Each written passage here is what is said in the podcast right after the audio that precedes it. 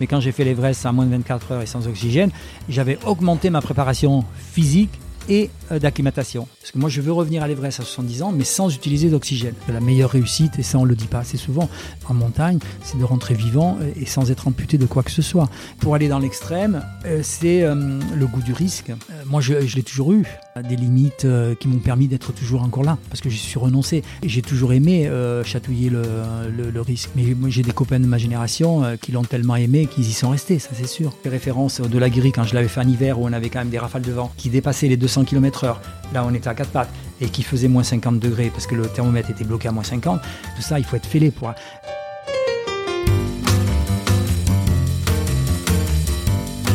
Il y a des personnes autour de nous qui ont des parcours atypiques. Salut, je suis Frédéric Azoulay et je suis heureux de vous retrouver sur ce nouvel épisode de La Combinaison. L'idée de ce podcast est de rencontrer des personnalités qui ont eu des destins exceptionnels dans leur domaine. Entrepreneurs, sportifs, écrivains, artistes, je vous fais partager leur expérience, leur parcours lors d'une conversation sans filet. Découvrons ensemble la combinaison des événements qui ont fait leur succès. Pour être averti dès qu'un nouvel épisode est en ligne, il suffit juste de cliquer sur S'abonner dans votre application de podcast préférée. A tout de suite avec mon invité. Bonjour Marc. Bonjour. Alors, j'ai le plaisir d'accueillir Marc Battard, un alpiniste mondialement connu. Marc, en 1988, tu as escaladé l'Everest, 8848 mètres en 22 heures et 29 minutes. L'exploit, c'est que c'est sans oxygène et en solitaire. Un record jamais égalé depuis. Tu es d'ailleurs dans le Guinness des records. On t'a consacré plusieurs reportages, films, livres. J'ai lu deux livres passionnants qu'ont écrit Frédéric Thiriez, le fils de l'Everest, et euh, Nathalie Lamoureux, l'Everest en partage. Je conseille les deux, je mettrai les liens sur le podcast. Ce qui est incroyable, Marc, c'est que on a lutté pour se voir. Ça fait quand même la troisième fois qu'on essaye de faire cette, euh, cette interview. On a essayé de le faire à distance. Et puis l'Internet, pendant le confinement, était manifestement euh, pris par Netflix, etc. Et puis là, on se voit dans un bar. Il y aura peut-être un tout petit peu de bruit. Marc, je voudrais que tu me parles de tes débuts. Euh, tu es né dans le Lot, c'est bien ça? Et tu as débuté l'alpinisme à 18 ans. Alors, je suis né dans le Lot-et-Garonne, exactement, mmh. à Villeneuve-sur-Lot, mais j'ai vécu surtout à Montflanquin, un petit, un petit village magnifique, avec un nom prédestiné, puisqu'il y a Mont. Et euh, voilà. Et puis l'alpinisme, j'ai découvert à 18 ans. Tu as toujours été euh, attiré par le sport. Pourquoi l'alpinisme? Est-ce que tu avais les montagnes en face de toi? Non, pas du tout. Mes parents étaient sportifs, donc mhm. euh, ils, nous ils nous incitaient au sport.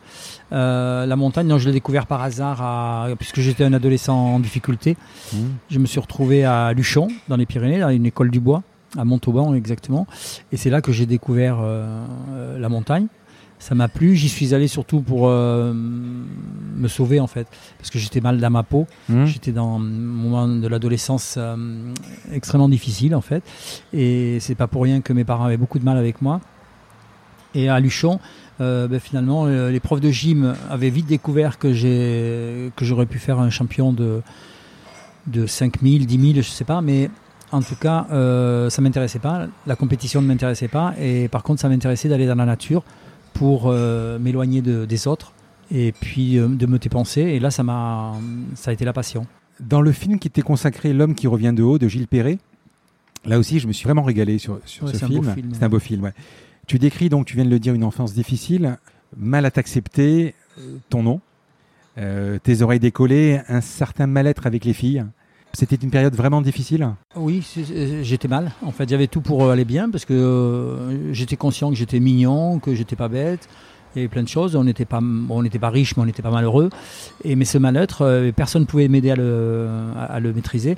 Et c'est certainement à cette période-là que ça a été le plus dur. Après, j'en ai vraiment pris conscience après, donc euh, on en parlera peut-être après. Mmh. Mais euh, en tout cas, et la montagne, ben, souvent je le dis, hein, la montagne m'a sauvé parce que c'est vraiment un endroit où j'ai pu vraiment me dépenser. Comme la nature m'a donné une condition physique hors de la moyenne, mmh. alors que j'étais passionné par la peinture donc j'étais passionné par l'art et la, peinture en général. Et euh, c'est pour ça que c'était, pas étonnant que tout gamin, euh, bon, ma mère m'a trouvé l'école du bois à Luchon, ce qui a été vraiment, euh, elle n'a pas fait exprès, mais en tout cas c'est génial. Mais j'avais envie d'être paysagiste.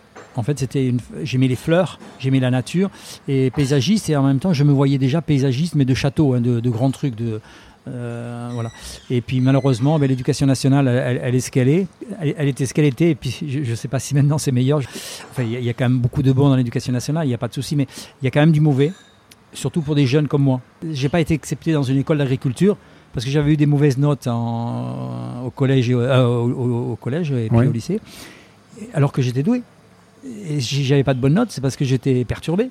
Comme j'ai pas pu rentrer, euh, ben, à cause de l'éducation nationale en fait, hein, parce qu'ils n'ont pas su que j'aurais pu être très bon, eh bien je suis parti à Luchon. Et, finalement, c'était cette école du bois qui m'a permis de découvrir la montagne. Tu obtiens en deux ans le diplôme d'aspirant guide de haute montagne Alors avant, je fais trois ans à Luchon mmh. pour avoir un CAP. Et après, je suis parti au lycée technique à, à Dax. Comme j'ai découvert la montagne à Luchon, mais ça c'était de la randonnée. Donc l'alpinisme, je l'ai découvert après Luchon parce que je suis comme tout le monde, j'avais vraiment peur. pour moi, je connaissais pas l'alpinisme, donc j'avais une, comment dire, une, admiration incroyable. Je lisais pas beaucoup, mais je me rappelle avoir lu justement Les Conquérants de l'inutile de Lionel Terré, qui était vraiment un, livre magnifique, et j'avais une admiration incroyable pour les alpinistes, mais je me voyais pas du tout alpiniste. Et puis, euh, donc je suis parti à Dax dans un lycée pour passer un bac technique, euh, ce que je ne suis pas allé jusqu'au bout. Mais pendant cette école, j'ai fait un stage euh, chez Rossignol à Voiron. À cette époque, le, les skis Rossignol utilisaient beaucoup de bois, donc j'ai fait un stage à Voiron. Et à Voiron, ben, finalement, j'ai eu la chance de rencontrer des gens avec qui je voulais faire de la randonnée, mais qui m'ont dit bon, on va faire de l'escalade. Et je me souviendrai toujours que ma première école d'escalade a, été percutante parce que j'avais peur.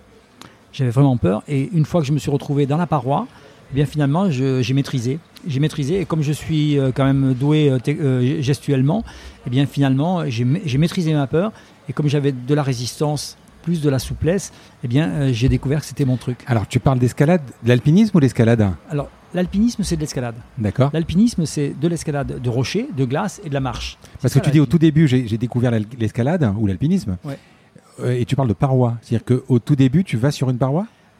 Tout début, j'ai fait surtout de la randonnée pour aller dans la montagne, mais je faisais que des choses faciles, de la randonnée. Mais par contre, à l'époque, euh, d'après ce que j'ai vu dans le film également, tu, grimpais trois fois plus vite qu'un marcheur normal. Ah oui.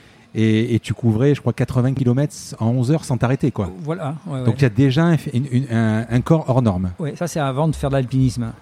Donc je courais. C'était en fait c'était euh, avec du recul, c'est évident que c'était une fuite en avant par rapport à, mon problème personnel qui, que, personne n'arrive à maîtriser. Donc c'était une fuite, mais une très belle fuite puisque je dépensais mon énergie à faire ça. Euh, quand j'ai découvert la technique de la paroi, donc j'ai commencé par le rocher, eh bien j'ai vu que finalement euh, j'étais fait pour ça. Hmm. Donc bien sûr après rapidement je suis allé dans la, faire de la glace et j'ai arrêté de courir comme un fou, mais j'avais la résistance qui était acquise. Et après, je n'ai fait que de la technique. Est-ce que tu peux savoir d'où vient cette endurance? C'est un don C'est quoi? Donc forcément mes parents quand même qui étaient mmh. euh, sportifs? Euh, sportifs. Puis euh, voilà la nature là on n'est pas tous à égalité. J'ai la chance d'avoir un cœur extrêmement lent. Et puis après bon plus beaucoup plus tard hein, on, y reviendra plus tard mais euh, je fais partie de des rares personnes qui ont une physiologie très adaptée à, la très haute altitude. Mmh. Et ça, même, même de nos jours, on ne sait pas pourquoi exactement. Et après, bon, ben, je suis allé euh, passer le concours euh, pour être guide à l'école de guide, pour entrer à l'école à l'ENSA, mmh. l'école nationale de ski d'alpinisme de Chamonix.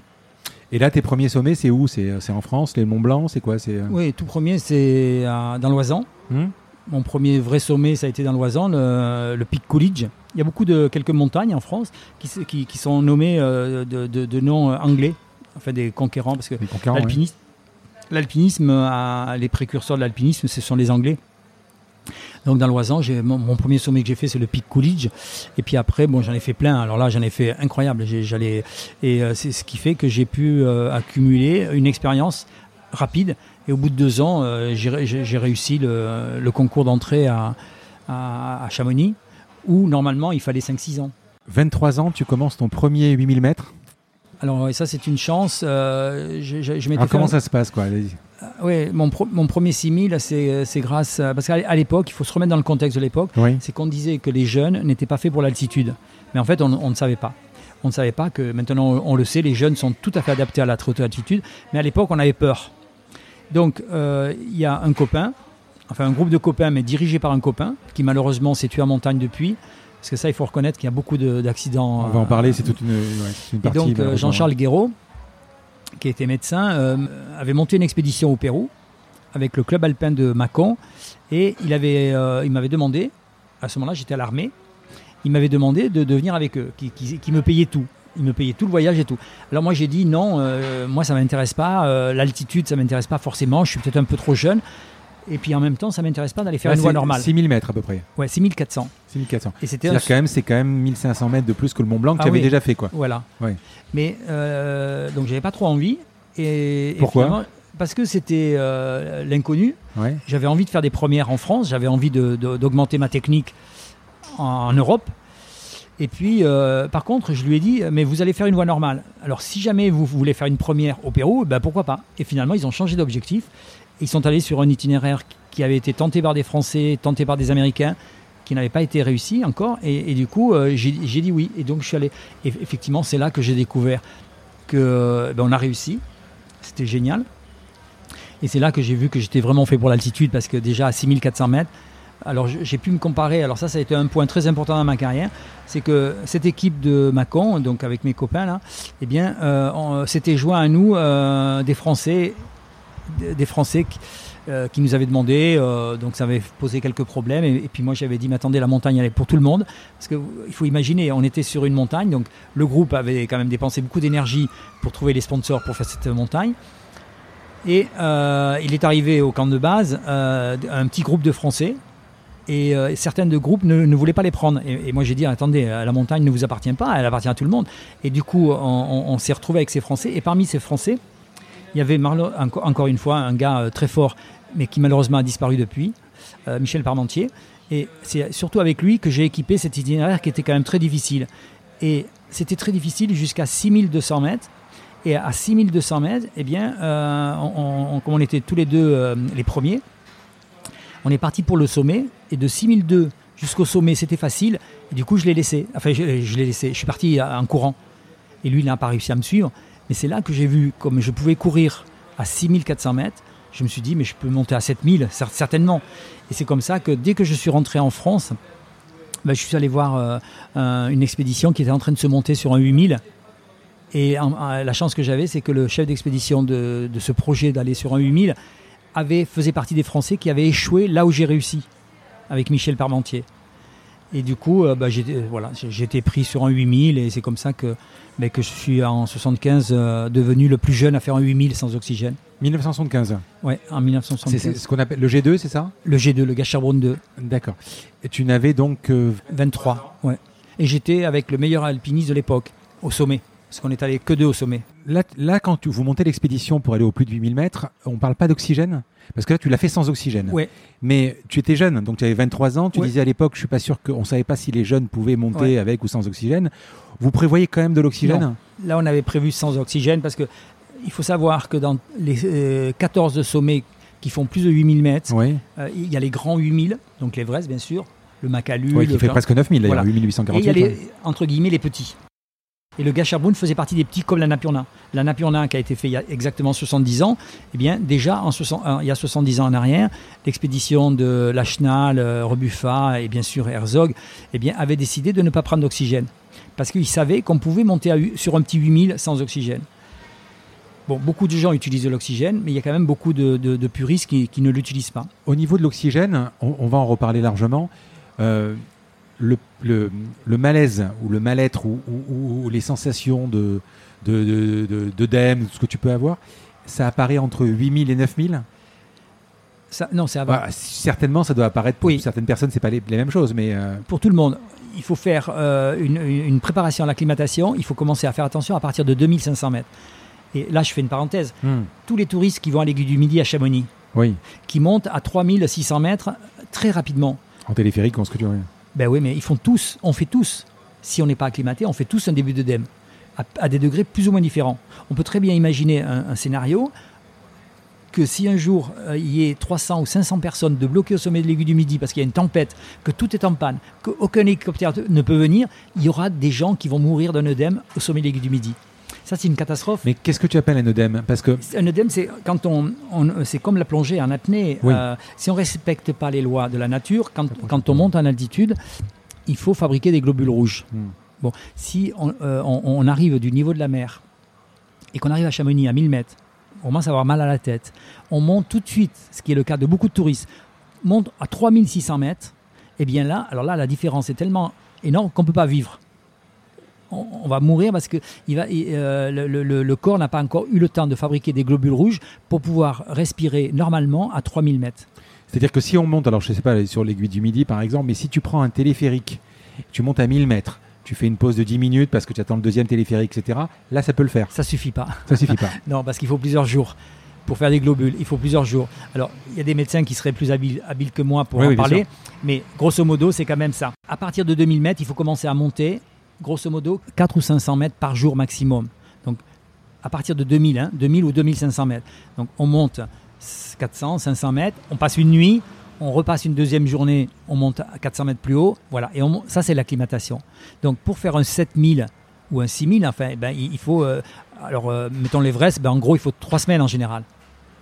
Voilà. D'accord. Alors, il y en a qui. c'est que, euh, moi, je m'acclimatais plus vite que la moyenne. Mais euh, il- on- moi, j'ai toujours pris quand même de la sécurité. Quand je, euh, enfin, on en reparlera peut-être plus tard. Mais quand j'ai fait l'Everest à moins de 24 heures et sans oxygène, j'avais augmenté ma préparation physique et euh, d'acclimatation. J'avais fait euh, le maximum. D'ailleurs, vous avez des caissons de perbar portatifs? Alors, ça, c'est pour la sécurité. Ouais. Ça, c'est pour la sécurité. Ça vient de la marine, ça vient même de la, je crois, de la COMEX. ouais. Parce que moi, au début, quand j'étais guide, on ne l'utilisait pas. C'est arrivé dans les années 85 par là. Alors ça, c'est, ça, a quelque chose de très très bien, mais comme moyen de secours. Quand euh, quelqu'un faisait un, œdème, euh, bon, l'idéal, c'est quand même d'avoir des bouteilles d'oxygène. Mais ce caisson, ça, permettait de mettre euh, quelqu'un qui était malade, de le mettre dans le caisson et de le remettre à une, altitude moindre, donc comme on veut. Et ça, lui redonne de l'énergie, ça lui permet de redescendre, parce que le seul moyen de lutter contre l'œdème, c'est de, de re- redescendre. Mais quand on est pris par un œdème en, en montagne et qu'on ne peut pas revenir à une basse altitude rapidement, là ça devient catastrophique si on n'a pas de l'oxygène ou ces caissons. Marc, on va parler de l'Everest. Avant que tu nous décrives cette ascension, j'ai une question. Il y a 14 sommets dans le monde de plus de 8000 mètres. Tu n'as pas fait l'Everest en premier? Non. Après cette expédition du G2, tu as fait quoi d'autre comme, comme sommet? Alors, déjà, quand j'ai euh, quand j'ai fait le G2, Je te pose la question, excuse-moi, je te coupe, je te pose la question parce que j'ai j'ai l'impression, je me trompe peut-être, hein, Ouais. j'ai l'impression que l'Everest, c'est pas le sommet le plus compliqué. Non, mais c'est pas. euh, en fait, c'est une fausse idée qu'on se fait. Oui, C'est une fausse idée parce que sur l'Everest, si on parle de la voie normale de l'Everest et la voie normale du K2, la voie normale du K2 est plus difficile. Bon, mais si on prend une voie dans l'Everest, il y a des voies très difficiles. Hmm. Donc à ce moment-là, l'Everest reste la- le sommet le plus difficile si on passe par un endroit difficile. Hmm. Il est difficile par l'altitude et il est difficile si on choisit une voie difficile. Mais si on ne parle que la voie normale, la voie la plus facile pour accéder au sommet, à ce moment-là, c'est le K2 qui est plus difficile. Quoique maintenant, sur le K2, il y a des cordes fixes tout le long, ce qui fait qu'il n'y a plus beaucoup de difficultés. Et Une corde fixe, c'est quoi? Ce sont des cordes euh, statiques de montagne. En métal ou en quoi? Non, en nylon Hmm. extrêmement résistantes, bien sûr, qui sont posées pour permettre aux alpinistes de faire des va-et-vient en toute sécurité.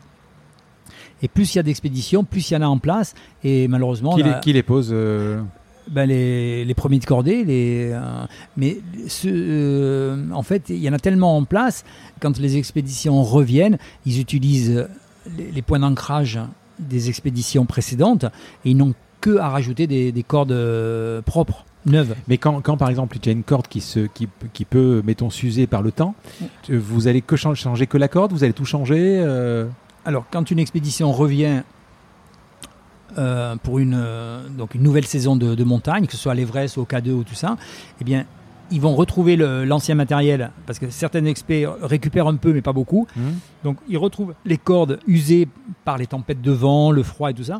Ils vont retrouver les pitons qui sont en place. Donc, ils recontrôlent les pitons et ils changent les cordes. Ils, ils mettent des cordes neuves Hmm. où ils rafistolent. Et puis ceux qui sont euh, courageux et consciencieux, ils, ils redescendent dans les, les anciennes cordes. Mais ça se fait pas beaucoup quand même. Donc ce qui fait que euh, sur les voies euh, classiques, euh, sur les 8000, il y a beaucoup de cordes. Alors combien de 8000 mètres avant le- l'Everest? Alors donc quand j'ai fait le, ce premier 8000, j'étais tel- tellement enthousiasme et en plus je pouvais me comparer au- à Yannick Senior qui était le meilleur de l'époque. Hmm. Et moi la, la nature m'a donné plus de facilité que lui. Donc tout de suite j'avais contacté Alors ça, c'est un souvenir pas très très bon en fait. À ce moment-là, Pierre Mazot était en train de, qui était ministre des sports, était en train de préparer la première ascension de l'Everest pour les Français. Les Français n'avaient pas encore fait l'Everest. Donc moi, je me suis présenté. Et puis malheureusement, comme je ne faisais pas partie des petits copains de Pierre Mazot, il n'a pas, pas daigné de me prendre. Voilà. Mais je suis un peu déçu pour un ancien ministre des Sports. Hmm. Parce que quand on a vraiment un esprit sportif en tant que ministre, euh, on ne fait pas ce, petit mélange de copinage. Et en fait, j'ai compris bien longtemps après que, bah, que l'expédition à l'Everest de Pierre Mazot, c'était surtout euh, bah, personnel, une, campagne qui lui a permis euh, bah, de faire de la politique et, tout, le, et tout ce qu'on veut. Mais c'était pas sportif sur le plan sportif. Et donc combien de sommets avant le... Alors, du coup, comme euh, j'étais déçu hein, de ne pas avoir été pris pour aller faire l'Everest, j'ai voulu refaire un 8000. j'ai pas fait le sommet. Hmm. et puis après, j'ai arrêté, je faisais que mon métier de guide. Et c'est en faisant mon métier de guide que j'ai eu des clients des Auvergnats en particulier, qui m'ont engagé pour faire un 6000. Après, j'ai fait un 7000 avec eux. Et après, on a fait un 8000 en hiver. Et c'est comme ça qu'en faisant le de la grille en hiver. Alors là, on était, alors là, on, était beaucoup aidé financièrement par euh, le papa d'un de, mes clients qui était le grand célèbre, euh, le grand et très célèbre trompettiste Maurice André. Donc c'est sûr que comme Maurice André, son fils venait avec nous, parce qu'il était très fort son fils, et donc qui malheureusement, eh ben, encore un qui est mort en montagne, hein, dans une avalanche. Et Maurice André, eh bien, est devenu vraiment un mécène. Il nous a offert des concerts, donc on a trouvé de l'argent. Après, bon, en Auvergne, Giscard d'Estaing voulait même venir avec nous, donc ça, ça a facilité aussi. Donc on, Et là, au-delà guéri, eh bien, je me suis retrouvé à être le seul à faire le sommet avec le meilleur des Sherpas, qui s'appelait Sundare, qui mmh. malheureusement, lui, alors ça c'est très rare chez les Sherpas, il s'est suicidé, ce qui est très très rare. Et Sundare était un, type fabuleux. Et donc on a fait le sommet en hiver, c'était vraiment incroyable. C'est là que, m'est venue l'idée de faire l'Everest en moins de 24 heures. Mais déjà, au-delà guéri, on était donc on avait beaucoup de sponsors. Moi j'étais engagé en tant que guide, j'étais donc salarié, hein, rémunéré. Et là, il s'est trouvé que les journalistes qui étaient avec nous, qui nous suivaient, eh bien, ont été surpris que Marc Battard ne soit pas plus connu alors qu'il était capable de faire euh, de la guéri en hiver. Euh, et, puis c'est là bah, que j'ai eu l'idée euh, et que j'ai compris que je pouvais faire l'Everest en, moins de 24 heures et sans oxygène. Donc je suis revenu à cette idée de faire des 8000. J'avais arrêté cette idée parce que j'avais été tellement déçu par le milieu. Donc je faisais que mon métier de guide. Et c'est là que j'ai repris une certaine démarche amateur en parallèle de ma carrière de guide. Et c'est à partir de là aussi que je me suis endetté. Quand tu parles de tous tes sommets au Pérou, les 6000 et les 8000, tu disais j'avais des clients, euh, j'étais payé, tout frais payé, etc. Quand tu vas décider de monter une opération pour, sur l'Everest, donc là, qu'est-ce que tu fais? Tu reviens en France? Bien sûr, Et tu montes ton opération. Donc là, on va en parler, c'est comme ce que tu vas faire en 2022. Euh, même aujourd'hui, si moi j'ai envie de monter l'Everest, bah, ça coûte super cher. Ah oui, ça coûte cher. Euh, je sais pas, j'ai vu des, prix traîner, mais même en touriste, c'est 15 000, 20 000. Alors, en touriste, ça dépend du niveau du touriste. Oui. Si c'est, un, euh, par exemple, des guides de haute montagne oui. qui sont très forts et qui veulent faire un 8000 pour eux, euh, eh bien, ça va, ils peuvent faire l'Everest. Actuellement, ils peuvent trouver à faire l'Everest, moi, je sais, environ à 15 ou 20 000 euros. Oui. Alors qu'un amateur qui a un certain niveau, euh, pas forcément, euh, qui est obligé d'être avec des professionnels, il va aller dans des agences. Alors là, ça va lui coûter entre 25 jusqu'à 60, 70 000 euros. Tout dépend du confort qu'il veut. Eh oui. Parce qu'il y, y a, des fausses idées. L'Everest, pour faire l'ascension de l'Everest, ça c'est sûr qu'on ne peut pas le faire à moins de 15 000 euros à peu près. Euh, mais en général, les, agences demandent 25, 30, 40, jusqu'à 70 ou 80 000. Hein, Alors nous sommes en 88. Donc tu t'attaques à la face sud de l'Everest que tu domines en 22 heures 29 minutes. L'exploit, évidemment, on en a déjà parlé, c'est sans oxygène. C'est assez rare d'ailleurs. Je crois que tu as perdu 8 kilos dans l'ascension. C'est quand même. C'est de l'eau, hein. Ouais. oui, d'accord, mais bon. Euh, non, pas qu'en 22 heures. Oui. C'était les trois tentatives parce qu'il y a eu. Ah. Dans le dans l'expédition. Oui. Où il y a eu trois tentatives. Alors explique-moi ces trois tentatives. Donc déjà, pour aller faire, quand j'ai euh, décidé. Alors, tu savais que tu pouvais le faire en un jour déjà. Comment tu, tu as pu le savoir? Ah, ben parce que euh, ben, au-delà guéri, j'ai compris que je pouvais faire l'Everest le, en moins de 24 heures au-delà guéri. Donc, le delà guéri, ça a été mon deuxième 8000 et en plus, c'était en hiver. Donc, quand je l'ai fait avec Sundar et Sherpa, oui. Bon, malheureusement, on a vite euh, compris que les membres de l'expédition ne pourraient pas faire le sommet. Donc, quand euh, je suis parti pour le sommet de Delaguéry avec mon ami Sherpa, j'ai dit à mon ami Sherpa, écoute, on doit pouvoir faire le sommet en un jour. Un seul, un- euh, du camp de base au sommet, on doit y arriver en un seul jour. Ça se faisait hein, d'habitude, une fois acclimaté, en trois jours. Et il m'a dit non, c'est pas possible. Alors euh, j'ai réussi à le convaincre en lui disant Lui, il l'avait déjà fait, le Sherpa? Non, non. Non. Alors, euh, Sundari, il avait une très belle histoire de la guérie. Hmm. Parce qu'une fois, il était allé avec des clients, euh, je sais pas de quelle na- nationalité. Euh, la personne avec qui il était sous le sommet, il n'a pas voulu aller au sommet parce qu'il avait fait un rêve à la veille. Ça, c'est une belle histoire. Sundari, dans son dernier camp, dans son dernier bivouac, il avait fait un rêve. Et euh, le matin, quand il s'est levé pour partir avec son, son compagnon, je ne sais plus si c'était un Américain ou un Allemand, il lui, il lui a dit je, je vais avec toi, mais je, je n'irai pas au sommet, je m'arrêterai dessous. Parce que j'ai fait un rêve. euh, du, Un du mauvais genre, rêve. Non, non, un rêve du, de- du genre, euh, une, quelqu'un m'a dit de pas aller au sommet, un truc comme ça. Et donc, il a respecté ce rêve, et ça, c'est super.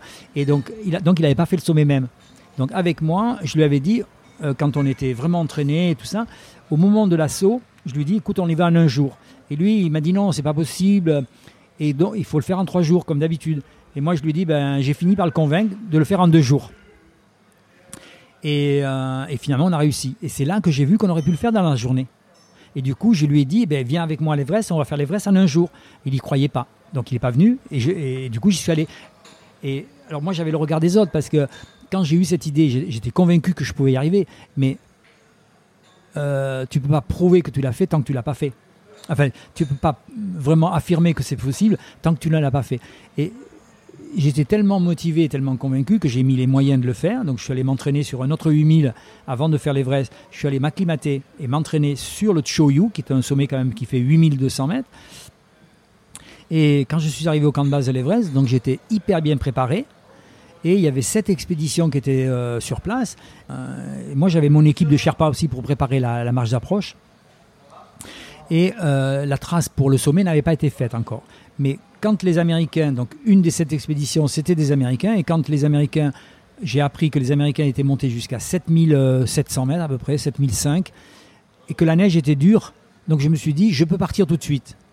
Et je suis parti, et j'ai fait une première tentative. Et, la première tentative, donc j'ai des amis Sherpa euh, que j'avais engagés qui m'ont suivi, mais quand j'ai dépassé le- l'endroit où a- que le, le point extrême qu'avaient atteint les Américains, ben finalement, plus je montais, plus la neige s'enfonçait. Ce qui fait qu'à 8000 mètres, au col sud, j'ai décidé d'arrêter pour redescendre, pour attendre que la trace soit faite. Donc je suis redescendu, et en fait, je suis remonté trop vite. Je suis remonté en compagnie de deux, de, de- de deux amis Sherpa. Et il y, a- il y en a un qui s'est arrêté à 8000 mètres, et puis il y en a un qui s'est arrêté à 8200 mètres parce qu'ils étaient trop, ils étaient pas assez acclimatés. Et donc à partir de 8200 mètres, finalement, je suis allé vers le sommet que j'ai presque atteint, mais où j'ai fait la trace, mais où je me suis complètement, j'aurais pu aller au sommet, mais j'aurais peut-être pas pu redescendre. Donc j'ai, ça c'est le, c'est le plus difficile et le plus beau. Je suis redescendu. Et quand je suis redescendu, j'étais fatigué, mort, et j'avais plus envie de remonter. Parce que pour moi, j'avais réussi. C'est ce que je raconte dans mon premier livre, justement, Mhm. qui s'appelle Le Sprinter de l'Everest. Euh, mais heureusement que j'étais bien entouré, et notamment les New-Zélandais. Et dans ces New-Zélandais, justement, il y avait Rob Hall, qui, euh, qui n'avait pas encore fait l'Everest et qui euh, malheureusement mais finira mal, puisque c'est lui qui a, été dans la tragédie, la fameuse tragédie à l'Everest en 96 ou 98, je sais plus, où il y a eu tant de morts et où il y a eu un, un film qui a été fait justement sur Rob Hall, sur la tragédie. Mais ce Rob Hall, qui à l'époque n'avait pas fait l'Everest, eh bien, quand il, m'a vu après ma deuxième tentative, où j'étais presque allé au sommet, lui et tous les autres, en fait, les Coréens, les Français, tout le monde y croyait. Et du coup, euh, c'est eux qui m'ont permis de ne pas abandonner, parce que j'a- j'avais envie d'abandonner. Donc j'ai attendu, j'ai attendu, mais alors là, j'ai vraiment attendu 11 jours, si ma mémoire est bonne, 11 jours pour que vraiment être sûr que la trace soit faite. Et c'est quand j'ai su qu'il y avait donc trois expéditions qui étaient prêtes à faire le sommet, qui partaient du col sud à 8000 mètres. Donc eux, ils sont partis le matin de très bonne heure pour faire le sommet, et moi je suis parti du camp de base. C'est-à-dire que et, et je suis arrivé. Alors là, c'est un, c'est un coup de chance extraordinaire pour moi, c'est que je suis arrivé une demi-heure après eux. Ce qui fait que euh, ça a permis d'authentifier mon record, d'avoir des témoins au sommet même. Et puis aussi. Parce qu'à l'époque, il n'y a, pas de a rien, il n'y a pas de GPS. Non, il n'y a pas de GPS. et alors, du coup, mais par contre, ce qu'ils ont fait en, trois jours, moi je l'ai fait donc en 22h30. Et tu, tu décris à un moment que c'est hyper compliqué les derniers mètres, des hallucinations. alors, est-ce que ce sont des narcos comme j'ai interviewé Morgan Bourkis, qui est un qui est un apnéiste qui, dit que la, l'ivresse des profondeurs. Euh, est-ce que c'est, le même genre de choses? Ce sont des narcoses euh... Moi, j'ai pas eu l'ivresse. Il y, en a qui ont eu hein, hmm. euh, des, ivresses, enfin, qui ont vu, euh, qui ont vu certaines choses un peu mirobolantes, enfin bizarres. Moi, non, ça m'est pas arrivé. Par contre, c'est sûr que la, la, dernière partie de l'ascension, à ma troisième tentative, ça a été extrêmement dur. Et justement, il y a une grande scientifique qui s'appelle Véronique Billat qui m'a expliqué un peu ce qui se passait dans mon organisme. Ils me disent ce qui se passe dans, ton, dans tes muscles quand tu euh, marchais un quart d'heure, que tu t'arrêtais, que tu vomissais alors que tu n'avais rien à vomir et que tu repartais pendant 20 minutes. Eh bien, il me dit c'est exactement ce qui se passe dans un sprinter du 100 mètres. Mais seulement, euh, ça dure que 10 secondes. Et bien toi, ça se passait, ça passait, ça duré des heures. Donc j'avais vraiment des vomissements alors que j'avais rien à vomir et, euh, et j'avais des spams, ça faisait vraiment très mal. Et une fois que c'était passé, je repartais, j'avais de l'énergie pendant un quart d'heure, 20 minutes. Et les derniers 300, euh, 400 mètres, je ne sais plus exactement, je les ai fait comme ça. Alors là, quand tu arrives au, sommet, euh, donc tu as l'équipe qui est là-haut, qu'est-ce que tu fais quand tu arrives à un sommet? Tu as fait l'exploit. Donc là, en plus, il y a un double exploit, c'est-à-dire que tu es monté quand même sur l'Everest. Et en plus, tu l'as fait dans un temps record et sans oxygène. Qu'est-ce que tu fais? Tu prends le temps de savourer Tu, euh, tu, regardes Tu as un appareil photo Tu fais quoi? Alors oui, j'avais un appareil photo et puis une petite caméra qui était la plus légère de l'époque. Hmm. Et j'avais anticipé euh, de faire cette image au cas où il n'y ait personne au sommet. Donc je l'ai quand même faite parce que j'ai eu deux images. J'ai un, quelqu'un que je connaissais qui était au sommet, Michel Mesguer, qui m'a filmé avec ma caméra. Je lui avais passé. Et puis, euh, j'ai fait ma séquence que j'avais prévue et qui est, qui, finalement très très belle, enfin, que beaucoup de gens ont vu parce que c'est vraiment une, très belle. J'avais fixé euh, ma caméra au bout du piolet. Mmh. Il y avait un élastique, donc j'avais pu euh, mettre un, pour le déclencheur. Et en, ayant mon, mon, piolet à bout de bras, au sommet même de l'Everest, j'ai fait un 360 degrés. J'ai piétiné et je me suis filmé moi-même. Tu as fait presque une perche à selfie Ouais, ouais, à l'époque, c'était un super selfie en vidéo. Hein. Enfin, en vidéo, c'est pas de la vidéo, c'était une caméra Super 8, euh, single 8 de chez Fuji. On va parler des montagnes. Alors, je, me suis pas mal documenté parce que ce qui était sympa en lisant tes livres, c'est que forcément, j'ai pas beaucoup de connaissances et à chaque fois que je voyais un sommet ou quoi, j'allais sur euh, Google ou Wikipédia pour voir à quoi, à quoi ça correspondait. Et je me suis rendu compte, donc, il y a 14 sommets de plus de 8000 mètres, les 14 summits, et 100 des plus hauts sommets se trouvent en Asie. L'Italien Mesmer gravit les 14 sommets. Toi, tu en as fait 4 en un an. Est-ce que tu peux dire que euh, c'est comme une collection? Alors, justement, euh, Reinhold Messner, qui est italien, avec un nom, puisqu'il est du Tyrol, hein, c'est pour ça hmm. qu'il a un nom germanique. Euh, Reinhold Messner, euh, il a été le premier à avoir l'idée de, faire les 14 8000. Et moi, j'ai commencé, justement, quand j'étais le plus jeune à faire 8000, c'était au même moment. Hmm. Et of course, j'avais un peu envie de me mettre dans, le, dans les rangs, euh, mais je me suis vite arrêté parce que ce que, j'ai déjà dit par rapport au problème que j'ai eu avec Yannick Seigneur, que j'avais arrêté. Euh, donc j'étais bien parti. Et, et, comme le dit aussi Jean-Michel Asselin, qui est un journaliste spécialisé de la montagne, que qu'on peut voir dans le film de Gilles Perret justement l'homme qui revient de haut euh, eh bien euh, Jean-Michel Asselin euh, dit, très bien euh, en tant que connaisseur de la montagne en tant que journaliste spécialisé il disait bien que ben, que si que j'aurais pu être le premier. Et je suis content que ça soit dit par quelqu'un d'autre que moi. Mais en tout cas moi je suis content que ce soit Messner qui l'ait qui l'ait fait parce que Messner ben, c'est le plus grand du siècle je veux dire quelque part. On peut pas dire le plus grand mais c'est un des plus grands. Donc c'est lui qui mérite. Mais effectivement moi j'avais les compétences pour le faire euh, si j'avais eu un caractère un petit peu plus souple, euh, la fédération de la montagne, euh, Pierre Mazot, tout ça, tous ces gens de la montagne auraient été un peu plus diplomates avec un, jeune comme moi. c'est sûr que j'aurais pu être le premier Français, même le. Mais tu as la vie devant toi en plus. Oui, à ce moment-là, oui, bien sûr. Et même maintenant, et même maintenant, après de 70 ans, j'ai encore la vie devant moi. Tu en as fait combien au final? J'ai fait 6 sommets de plus de 8000. Financièrement, ça t'a coûté très cher. Oui, plus ou moins, plus ou moins, parce qu'on trouve quand même des partenaires, surtout mmh. quand on a une, certaine reconnaissance, mais c'est quand même, ça coûte, oui. Et puis moi, euh, comme je refusais des, un certain nombre de sponsors, je me suis quand même pas mal endetté. Euh, mais moi, je suis quand même content d'avoir fait tout ça, mais euh, ben pourquoi j'ai arrêté? Parce que ben, ça s'est raconté dans un livre qui s'appelle La sortie des cimes. Euh, quand à 47-48 ans, euh, j'ai compris que qu'est-ce qui me faisait courir. Donc j'ai totalement arrêté, je me suis remis à la peinture et puis j'ai arrêté. Voilà.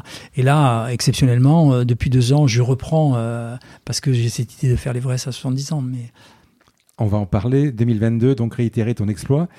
Est-ce que tu as des regrets pour des sommets que tu n'as jamais fait est-ce que tu aurais rêvé de faire un sommet euh ah, Pas tant que ça, non. C'est sûr, j'aurais aimé faire le K2. Mmh. Euh, j'envisage, éventuellement d'y aller l'année prochaine, mais je, risque d'abandonner et d'aller plutôt de revenir faire le Macalu, que j'ai déjà fait, pour des raisons de sécurité. Parce que le K2, c'est sûr, ça m'attire, mais en même temps, il est un peu trop dangereux.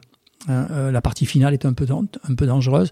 Euh, comme l'Everest. Hein. J'ai toujours fait l'Everest euh, euh, par la Icefall et j'y reviendrai jamais parce que c'est trop dangereux. Donc j'ai quand même été relativement inconscient pendant un certain nombre d'années de passer dans certains endroits. Qu'est-ce qui fait la difficulté d'un sommet Les parois, les conditions climatiques ben, il y a tout, hein. les altitudes, la difficulté de certains itinéraires. Il y a des sommets qui n'ont jamais été grimpés? Oui, il y a encore des sommets vierges. Euh, dans, dans l'Himalaya. Parce qu'ils sont impossibles. Non, ah non, euh, tout est possible. Enfin, euh, impossible, ça n'existe pas. Mmh. Mais enfin, si, à un certain niveau. Mais non, non, parce que parce que ça intéresse beaucoup moins de gens. ça demande des moyens. En général, ce sont des sommets très retirés, donc avec des logistiques coûteuses. Bon, maintenant un peu moins parce que euh, notamment ce sont des parties qui s'équipent là euh, entre l'Inde, la Chine et tout ça, il y a beaucoup de choses qui ont beaucoup changé donc il y a des, approches qui, étaient très très euh, difficiles d'accès il y a longtemps. Maintenant, c'est plus facile d'accès. Mais parce qu'il y a moins de gens intéressés par ça. Comme tu avais enchaîné par exemple sur le guide du Midi des trois voies en 11 heures, est-ce que c'est envisageable de pouvoir enchaîner alors peut-être pas des 8000 mètres, mais des, très hauts sommets dans la même session. C'est-à-dire quand tu pars au Népal, en Asie, est-ce que tu pourrais imaginer où, tu as vraiment besoin d'un temps de repos après énorme ou euh Alors ça a déjà été fait, pas dans la même journée comme moi j'ai fait au Mont Blanc. Au Mont Blanc, moi j'étais le précurseur. Quand j'ai fait le premier enchaînement, c'est une belle histoire. Euh, quand j'ai eu l'idée de faire des enchaînements dans le Mont Blanc, c'est parce qu'une fois j'étais avec un de mes clients euh, ben, qui marchait doucement, normalement à son allure et qui avait la pleine lune. Et c'est là que j'ai eu l'idée en me disant bon ben à la prochaine pleine lune, je reviendrai dans le versant italien du Mont Blanc et j'enchaînerai plusieurs voies jusqu'à épuisement. Alors pour répondre à, la question des plusieurs 8000, ça s'est fait déjà. Et j'aurais pu être aussi le premier parce que j'avais envie, quand j'ai fait la deuxième fois l'Everest en 90, mon idée c'était d'être au sommet du Lhotse et de l'Everest le même jour. Bon, euh, euh, donc si j'ai pas réussi, c'est parce que j'ai renoncé parce que j'avais commencé à me geler parce que j'étais en excès de confiance, donc euh, j'ai pris des, pas assez de précautions, donc j'ai commencé à me geler. Et au lieu de me geler complètement, eh ben, j'ai préféré abandonner parce que la meilleure réussite, et ça on le dit pas assez souvent en montagne, c'est de rentrer vivant euh, et sans être amputé de quoi que ce soit. Et ça on le dit pas assez. Donc tout accident en montagne est quand même un échec, parce que c'est pas la montagne qui est dangereuse, hein. euh, c'est nous qui, abordons une montagne qui ne demande rien d'autre que d'être tranquille. Donc, c'est pas la montagne qui tue, hein, il n'y a pas que moi qui l'ai dit, hein. c'est pas la montagne qui tue, c'est les gens qui vont se tuer en montagne. C'est différent. Des 8000, ah oui, alors ça a été fait. Il y a quand même des grands alpinistes comme Escoffier, comme euh, même Elisabeth Rivol, qui ont enchaîné quand même dans, des temps relativement courts plusieurs 8000. Ça a été fait plus, plus, maintenant plusieurs fois. Comment tu fais pour monter une expédition? Euh, Là, tu es en train d'en monter une pour 2022. Alors, il y a le côté argent. Bon, ben là, tu cherches des partenaires, mais sinon, Comment tu fais? Tu repères les lieux, tu as des récits, tu peux survoler? comment ça ah fonctionne? Euh, Alors l'Everest, c'est peut-être un peu connu, mais si tu devais euh, grimper un sommet que tu ne connais pas, comment ça se passe? Ah ben Oui, on se documente, on va chercher des documents, et bien sûr, maintenant, il y en a de plus en plus. Là, justement, récemment, j'ai relu, là, puisque je vais à la Purna, euh, je devais y aller ce printemps, mais avec le, le virus, euh, c'est reporté à plus tard. Euh, donc, on va à l'Annapurna. J'ai relu le, des livres sur l'Annapurna, et notamment le livre de Herzog sur Annapurna premier 8000. Bah, à l'époque, il n'y avait même pas de cartes. Ils avaient des cartes, mais elles étaient fausses. Euh, donc, euh, forcément, ils font partie de ceux qui ont fait des reconnaissances. Maintenant, on connaît tout sur la Napurna, sur le Laguiri, euh, tout est bien répertorié. Donc, les endroits où c'est pas répertorié, bah, la limite, c'est des aventures un petit peu plus poussées, un peu plus piquantes, quelquefois. Mais quand tu es premier de cordée, tu vas, tu vas noter ah oui, mais quand on va, si, si demain, bon là c'est pas le cas pour moi puisque je vais dans un endroit connu, mais si demain j'avais envie euh, d'aller dans un endroit euh, qui n'a pas été fait, par exemple un sommet euh, de 7000 qui n'a pas encore, parce qu'il y a encore quelques sommets de 6000 et 7000 qui sont viens, bon ben si jamais je voulais, bien sûr je prendrais maximum de documentation auprès de tous les clubs de montagne qu'il peut y avoir à travers le si monde. Ça, si ça a jamais été fait, ça a été vu avec quoi? Avec, des, avec un télescope Ah ben oui, ben, il y a des repérages de gens, des photos, et puis maintenant... Tu peux survoler? Ah ben quelquefois oui. Ben, ça c'est des... un hélico, ça monte si haut Oui, oui, oui, mais ça c'est des histoires de moyens. Euh, faire des reconnaissances à l'hélico dans l'Himalaya, euh, c'est bon pour. Euh, Et donc quand tu vas, par exemple, grimper un sommet, tu dis qu'il y a des livres, etc. Tu fais donc toi-même un récit. Tu peux faire un récit de l'exploit? Quand tu vas passer par tel endroit, telle voie, à gauche, à droite, etc., tu vas, à un moment, quand tu vas faire ta pause, t'arrêter ou, ou, le lendemain, peu importe, tu vas noter ce que tu as fait? Ah oui, mais quand on fait quelque chose de nouveau, bon, ça dépend de la difficulté de l'engagement. Euh, par exemple, si je prends l'exemple extrême de, de voie que j'avais ouvert dans, dans, des parois de 1000 mètres, euh, eh bien, c'est sûr que j'avais de quoi noter euh, pour me rappeler, parce que c'est mais en général, on a, la mémoire qui marche très bien quand même, même sur une paroi de plusieurs centaines de mètres. On se rappelle qu'on a fait un dièdre, euh, donc on a, des termes bien à nous, hein. on a des, hmm. donc des dalles. Donc on va dire, bon, bon on a fait une dalle, euh, par exemple, de 20 mètres, en telle difficulté. On passe à droite, à gauche, euh, on va rentrer dans une fissure. alors il y, a, il y, a, des fines, des grosses, il y a, il y a des fissures cheminées, il y a des cheminées, il y a des dièdres, il y a des surplombs. Voilà, donc il y a plein de termes bien précis et on Alors quand on fait vraiment une paroi, on répertorie ça avec beaucoup de précision. Et tu peux avoir des endroits où tu peux où tu n'y arrives pas non. Tu arrives toujours à grimper Oui, on arrive toujours à passer, dans la mesure où on accepte certains artifices, euh, ce qui n'a pas été le cas de tout le monde, mais en général, euh, c'est pas le cas. Mais euh, moi, quand j'ouvrais des voies, je passais partout parce que quand il y avait un endroit où c'était vraiment où on pouvait pas pitonner, par exemple, eh bien, j'acceptais de, de, prendre des pitons à expansion, c'est-à-dire que je creusais moi-même un petit trou avec un tampon noir et on mettait un piton à expansion. Donc tout est faisable. Quand tu dis percer, normalement, tu perces quoi Avec un, piolet ou... non, non, non, en rocher, on, utilise. En rocher très dur, comment tu fais ben, On utilisait Python, mais si jamais euh, le rocher est trop compact, euh, eh bien, moi, je faisais partie de ceux qui acceptaient euh, d'installer un Python artificiel, c'est-à-dire de faire un petit trou et de mettre. Avec quoi tu fais un trou? Avec un tampon noir. C'est quoi un tampon noir Un tampon noir, euh, ben, il y a les bricoleurs qui utilisent ça pour faire des trous dans les murs de béton. On fait un, mur, un, trou avec. Bon, maintenant on a des perceuses à percussion, donc on fait un trou. Et eh ben, en, montagne, on pouvait le faire aussi, mais avec un, à la main. D'accord. Et il y a beaucoup de falaises qui sont équipées pour la sécurité avec des pitons expansion. Et on, fait les trous avec, euh, ben, avec euh, des, des, des, perceuses à percussion. Donc tu t'es jamais dit, par exemple, arriver à un milieu d'une paroi, je suis bloqué, j'arrive plus à monter, j'arrive plus à descendre, jamais. Non. Non. tu vas descendre toujours parce que tu as, tu as, mis ta corde Oui, après on peut tirer des rappels, mais hmm. après, euh, dans des endroits extrêmement engagés, verticaux et même surplombants, quelquefois c'est un peu difficile, mais euh, en général, quand on est expérimenté, on arrive à, s'en sortir. Il y a, après, on peut trouver euh, des passages de rochers que l'on dit pourris, de, mauvaise qualité.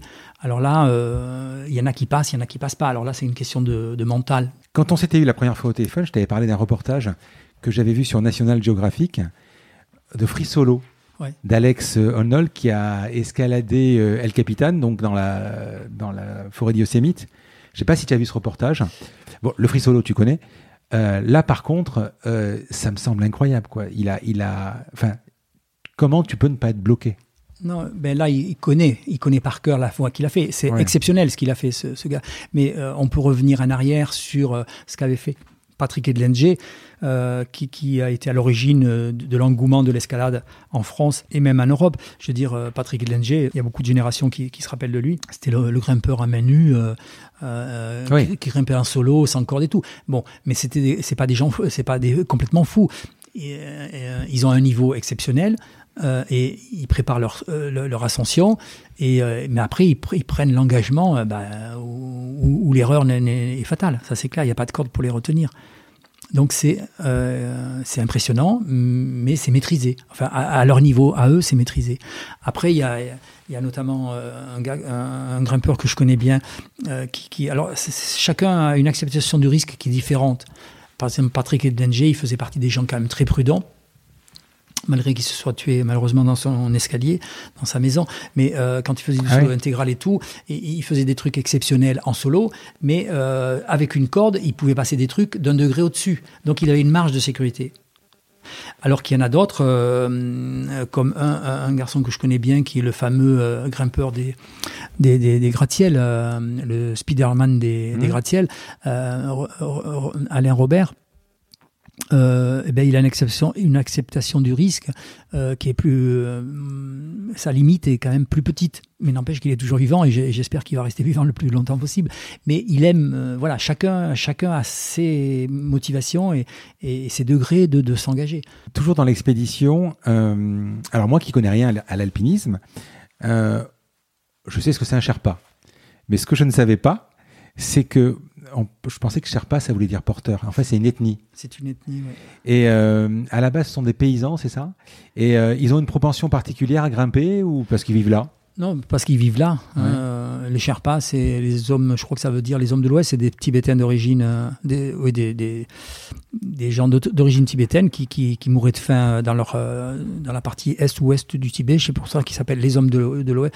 Et ils se sont déplacés pour des raisons de famine. Ils ont passé un col à 5000 et quelques mètres à, côté de l'Everest. Ils sont arrivés dans une vallée qui s'appelle le Kumbu, où il n'y avait personne. Ils se sont installés là. Donc c'est là où il y a tout, pratiquement tous les Sherpas.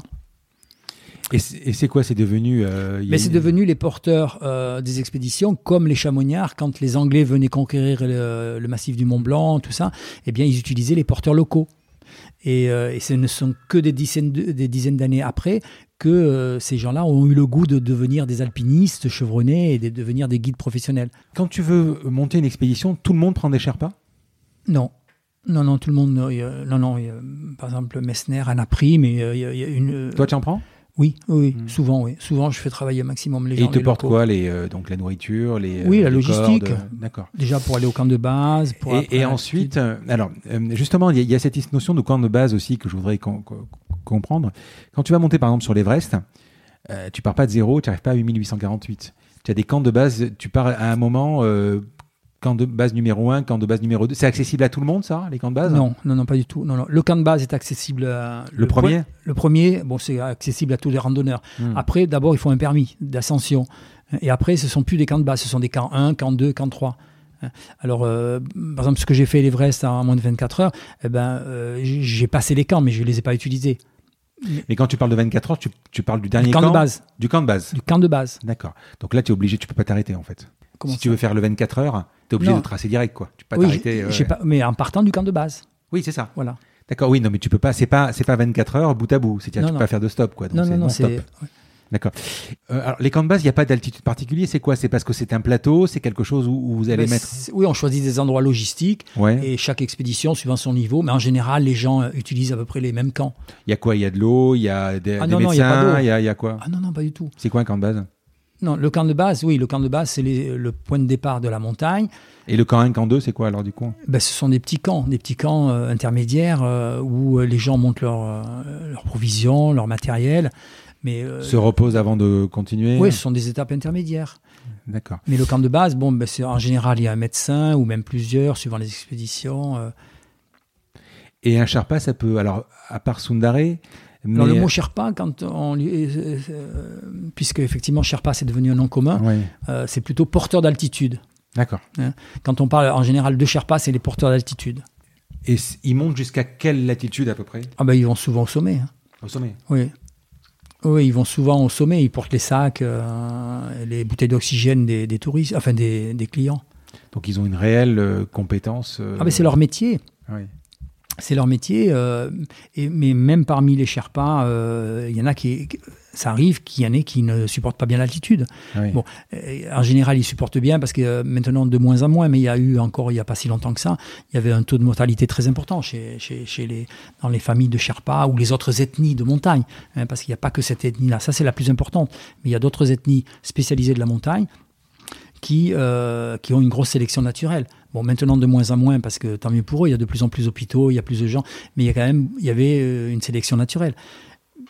Donc les, les plus faibles, bah, ils n'allaient pas très loin.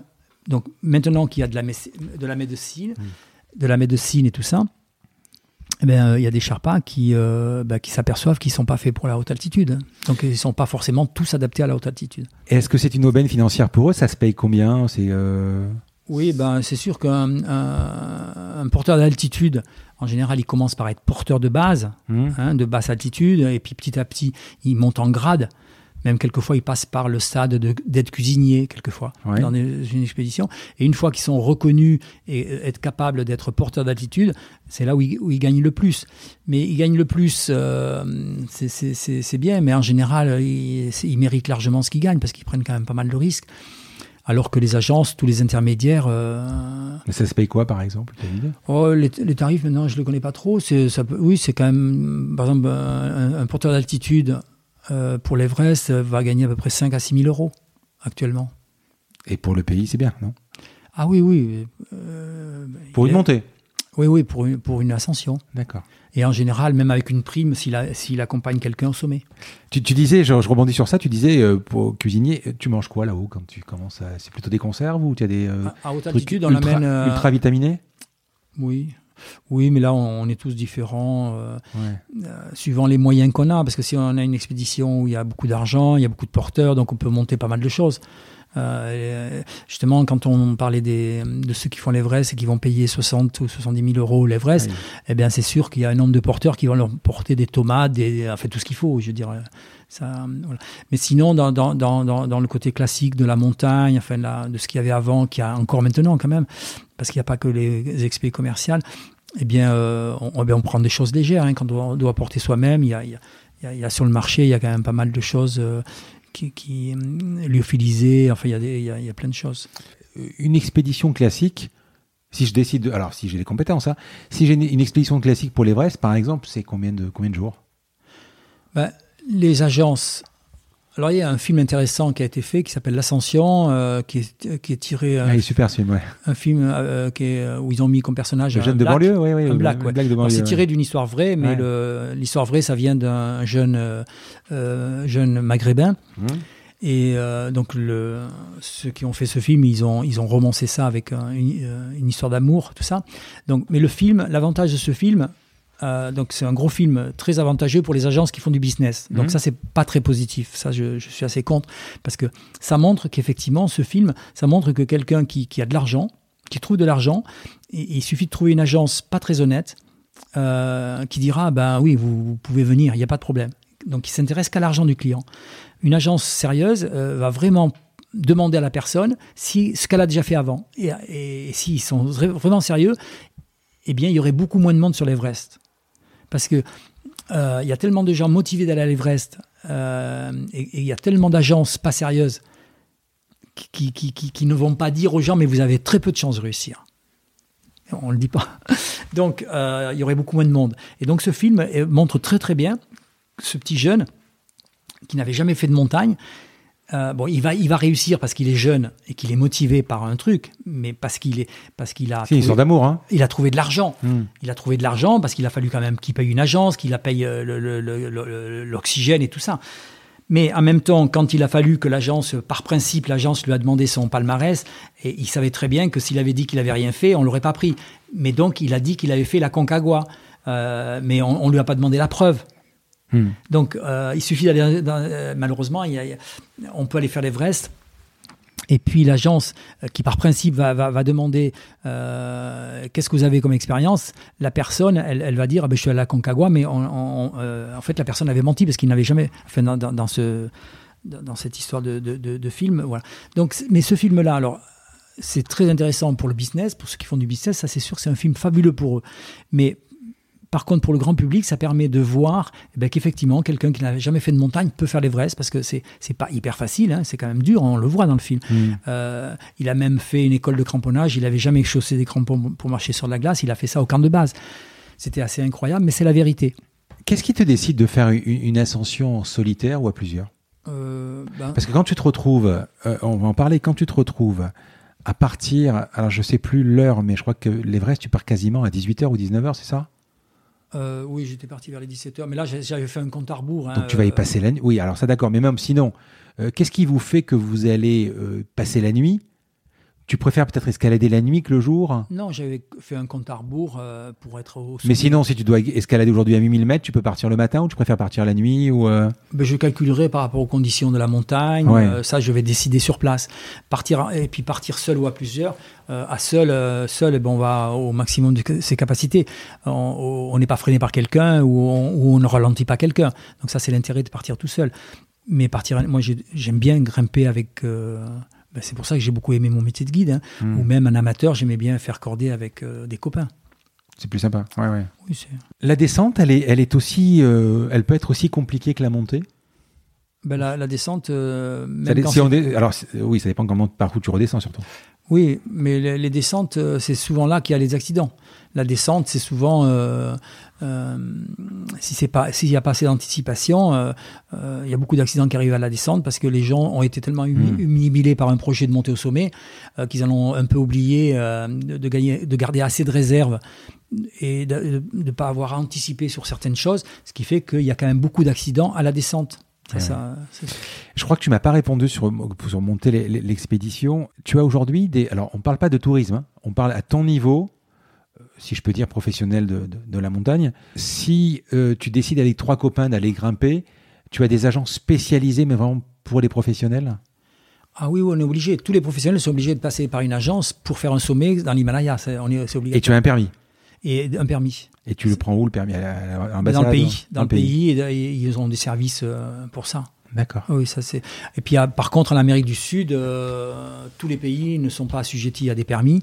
Mais par exemple, euh, en Amérique du Sud, euh, la Concagua, qui est une montagne très commerciale, le, gouvernement argentin a vraiment bien fait les choses parce que c'est vraiment une montagne, comme le Mont Blanc, c'est une montagne mmh. business, mais le Mont Blanc, c'est mal géré, alors qu'on est en France, en Europe, et que la Concagua, euh, nous les Français ou les Italiens, on ferait bien de prendre euh, justement exemple sur la Concagua, parce que c'est une montagne business, comme euh, le Kilimanjaro en Afrique. Et le Mont Blanc, non?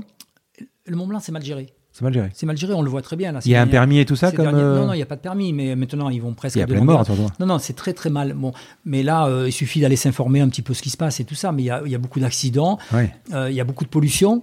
non, c'est très mal géré. On a beau être en France, euh, c'est très mal. Souvent, moi, on me parle de la poubelle de l'Everest parce que c'est euh, les médias en parlent beaucoup. Mmh. Euh, mais je leur dis, mais venez à Chamonix, vous prenez le premier tronçon de l'aiguille du Midi, vous arrêtez au plan de l'aiguille, vous marchez une demi-heure, vous allez sur un glacier qui s'appelle le glacier des Pèlerins, qui est sous le sommet de l'aiguille du Midi, et là, vous allez voir comment c'est l'Everest. Et alors qu'on est à Chamonix. Mmh. Hein.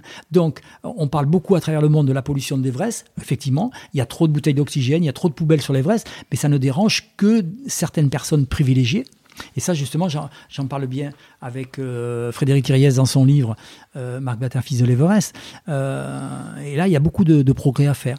Alors, on parle beaucoup du Mont Blanc. Le, maire de Saint-Gervais, qui est bien sympathique, mais il aime les caméras, donc il est souvent à parler de plein de choses. Donc, il dit des choses bien. Et puis, il y a des fois, il, il en rajoute un petit peu trop. Bon, il, y a, tout un. Donc, il y a beaucoup de. D'où l'intérêt. Alors là, en parlant de ça, moi, je reviens facilement à ce projet de l'Everest que je fais à 70 ans. Mmh. Parce que donc je rappelle quand même que j'ai arrêté la montagne depuis un certain temps, j'en fais toujours un mm. tout petit peu.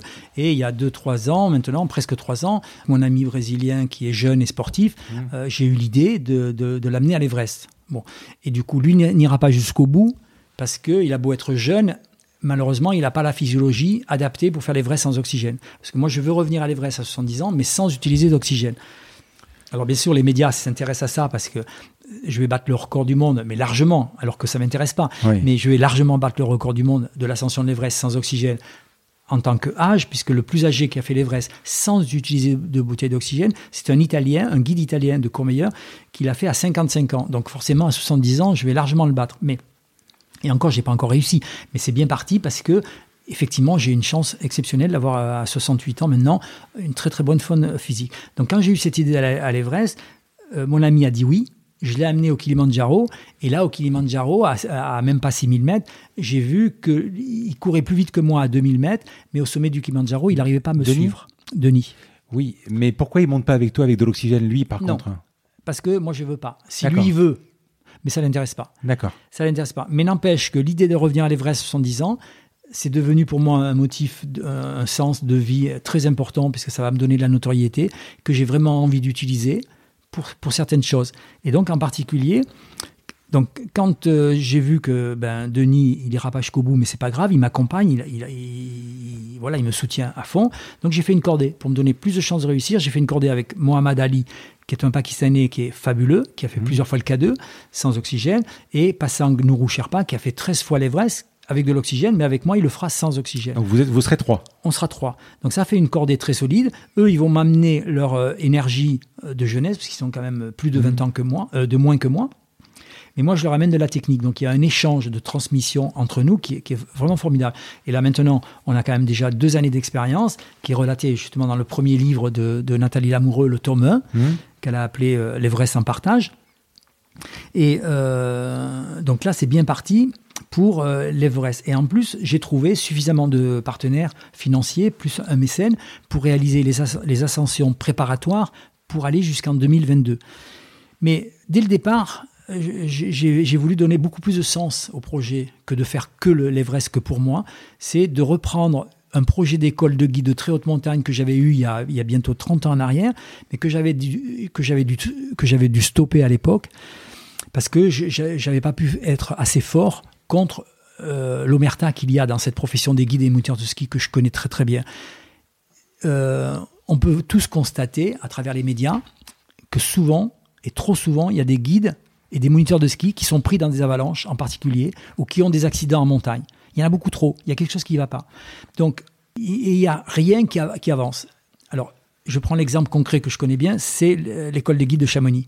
Puisque je suis passé par là, j'ai même refusé d'être professeur. Eh bien, ils ont beau être la plus grande école de guides au monde, eh bien, il y a trop de guides qui se tuent, même parmi les professeurs. Mais tant que ça mais oui, tant que ça, beaucoup trop. À tel point que les gens. par exemple oh, Les noms. Euh, non, pas les noms. Les, les, les, chiffres, je ne peux pas donner de chiffres comme ça. Quoi, 1, 2, 3, 5 par an Ah non, non, c'est ah, non, deux, oui, 2, 3 par an, largement. Quand même, oui, oui. Oui, largement.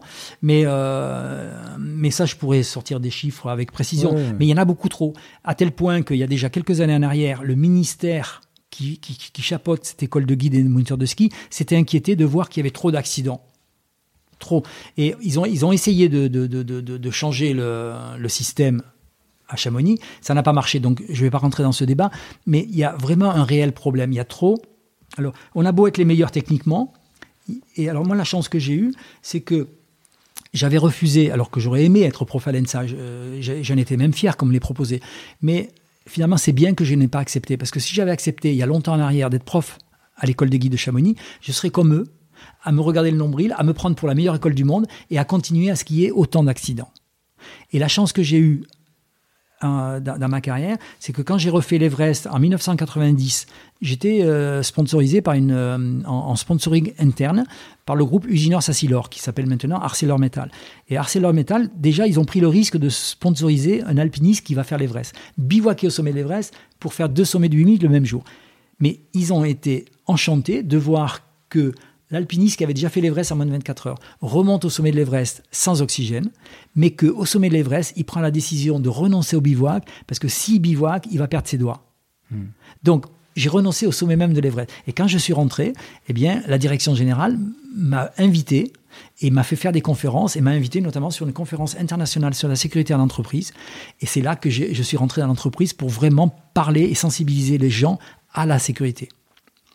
Et du coup, euh, souvent on me disait, mais euh, Monsieur Batin, vous faites un, métier à, risque, tout ça. Mais je, disais oui, bien sûr, l'alpinisme c'est quand même plus dangereux que le, que, le golf, c'est évident.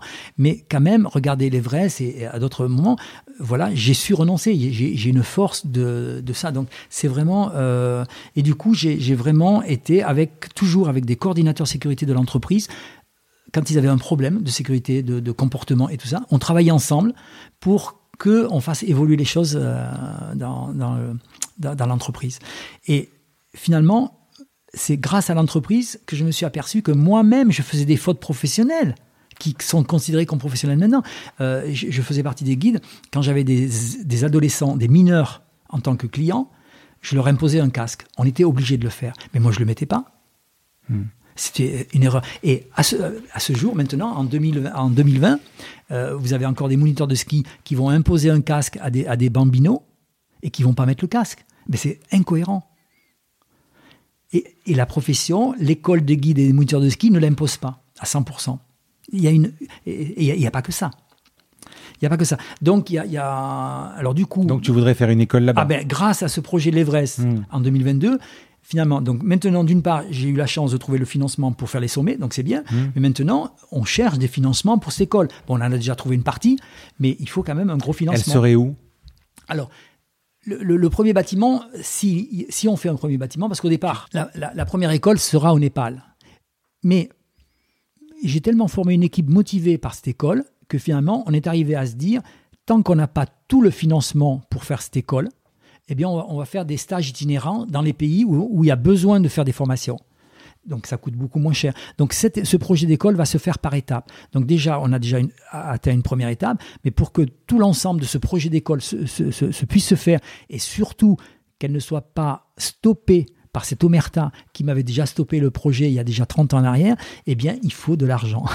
Donc voilà, maintenant, je me bats que pour ça. Je me bats à, à faire ce qu'il faut pour réussir l'Everest, mais en même temps, avec toute une équipe que j'ai, euh, qui est importante déjà, c'est de trouver le financement qu'il faut pour cette, cette, école. Vous avez monté un site internet ou quelque chose? Oui, euh, c'est pas encore très très. Euh, oui, mais que je le mette sur le podcast, euh, parce qu'on touche quand même pas mal de chefs d'entreprise. Oui, mais il faut déjà aller sur mon sur ma page Facebook, hein, Marc euh, l'Everest en partage, euh, déjà ses, contacts. donc là, j'ai déjà un nombre de un, certain nombre de partenaires, sponsors fidèles. Mmh. Il y a quelquefois des gens qui me lâchent un petit peu parce que je suis un peu dur à suivre. on n'a pas encore un site internet très très bien fait, mais ça, on avance bien. Ouais. Mais en tout cas, on a une, c'est géré par une association qui s'appelle Montagne Humanisme donc qui récolte les fonds, dont le président est un passionné de montagne, qui, qui, est Frédéric Thiriez, donc qui a fait ce livre, euh, voilà, et, il a fait aussi un livre pour les, amoureux de la montagne, qui est le dictionnaire amoureux de la montagne aux éditions Plomb. Je voudrais qu'on parle de la difficulté, de la souffrance, et on va parler de la mort aussi, parce qu'elle est omniprésente dans tous les récits, dans tous les, euh, films, dans tous les reportages. Euh, prenons le cas de l'Annapurna, il a été gravi en premier par une expédition française composée du fameux Maurice Herzog et Louis Lachenal. C'est une des plus dures.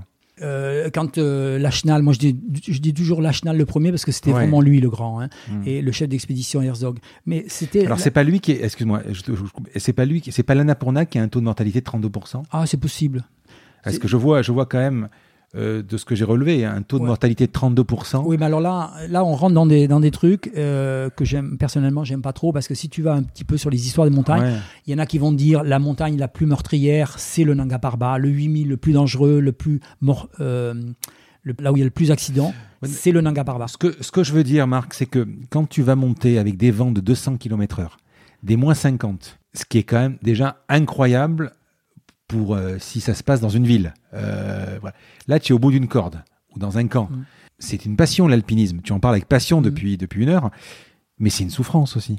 Oui, mais justement, de, de, parler de la passion, bien sûr que c'est une passion, mais souvent, euh, souvent ça m'est arrivé quand même de rencontrer des jeunes et des moins jeunes, et surtout les jeunes. la première chose que je leur dis, je, leur dis, je ne vais pas vous encourager à, faire cette, à avoir cette passion, parce que c'est dangereux quand même.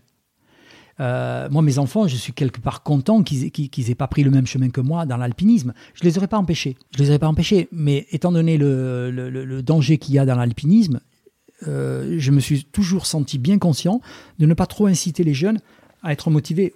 Donc, à leur donner. Mais par contre, si vous êtes passionné, allez-y. Il faut y aller. Mais en même temps, euh, voilà, il ne faut pas se cacher de, se dire c'est quand même dangereux. Mais quand ton fils part, donc il fait de l'alpinisme aussi? Oui, il en a fait un peu quand il part, tu t'inquiètes, quoi. Ah, mais bien sûr, mais euh, ce qui m'a rassuré, c'est qu'il n'est il est pas fêlé comme moi. Parce que vraiment, pour faire de l'alpinisme et faire un, certain niveau, il faut. Euh, tout le monde ne peut pas être euh, chauffeur de, de, rallye, chauffeur de, de, Formule 1, tout ça. Il faut être fêlé. Pour... Il, y a, quand même des activités où il faut être. Et, ça, alors mon fils, il, il ne l'est pas.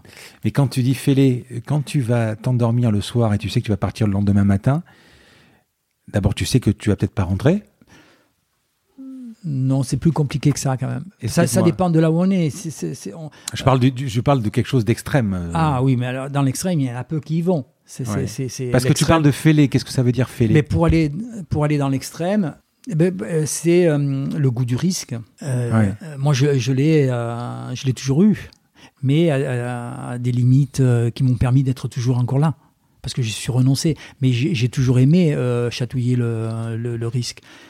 Mais j'ai des copains de ma génération qui l'ont tellement aimé qu'ils y sont restés, ça c'est sûr. Oui, parce qu'en plus, Évidemment, il n'y a pas que la mort, mais il y a quand même des orteils gelés, tu as des gens amputés, tu as des choses. Euh, tu, tu, ça peut être très compliqué. Alors, moi, j'ai jamais été euh, amputé. Euh, j'ai été toujours un peu à la limite. Ça m'est arrivé d'être à la limite parce que j'ai renoncé là où il fallait. Mais en même temps, je vais pas me, je vais pas être trop prétentieux. Je veux dire, j'aurais pu très bien. J'ai eu de la chance aussi. Hein. Par exemple, quand j'ai fait une des plus grandes ascensions que j'ai faites en hiver, c'était euh, une première hivernale que j'ai ouverte en hiver et en solitaire dans la façon des Grandes Jurasses, qui fait 1200 mètres de haut. Bon, j'ai eu une chance exceptionnelle, j'ai eu du beau temps pendant 10 jours. Bon. Et quand je suis revenu, bon, j'ai vraiment été euh, honoré par l'école des guides de Chamonix, par euh, les médias. Eh bien, les jaloux, il y en a quelques-uns qui m'ont dit Oh, mais tu as eu de la chance d'avoir que du beau temps. Et du coup, j'ai un ami qui m'avait dit Pour ces gens-là, tu leur dis euh, ce que demandait Napoléon avant de, nommer un, maréchal. La première question que Napoléon demandait, c'était avez-vous de la chance? Voilà. Hmm. Donc euh, la chance, ça se gagne euh, si on n'y va pas. La mort, elle, est vraiment, dans tous les récits, je disais tout à l'heure, elle est vraiment omniprésente. je voudrais te citer une phrase de, de, Stéphane Benoît, donc un rescapé de l'Annapurna. Il dit On ne se confronte pas à la mort quand on y va, la mort fait partie du jeu. D'ailleurs, enfin, il me semble qu'il y a, quand tu, justement, euh, à un moment, je crois qu'il y a même un, cadavre congelé, il me semble, Georges Mallory, qui est toujours visible sur un des versants, c'est ça? Qui a été retrouvé, je ne sais pas dans quel état, mais. Euh, oui.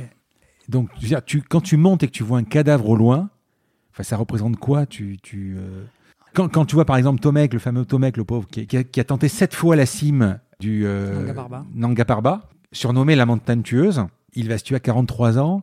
Euh, par 50 degrés. Comment on peut tenter sept fois dire qu'on va y arriver et puis finalement ça se termine par la mort quoi. Mais dans, dans, son, dans ce cas-là euh, de, de, lui, il faut poser un plus la, question à ceux qui le connaissaient. Moi je le connaissais hmm. pas euh, et puis je ne suis pas allé très très loin dans, la, euh, dans, dans les lectures de, de ce qui s'est passé en Angaparba avec Elisabeth Rivol.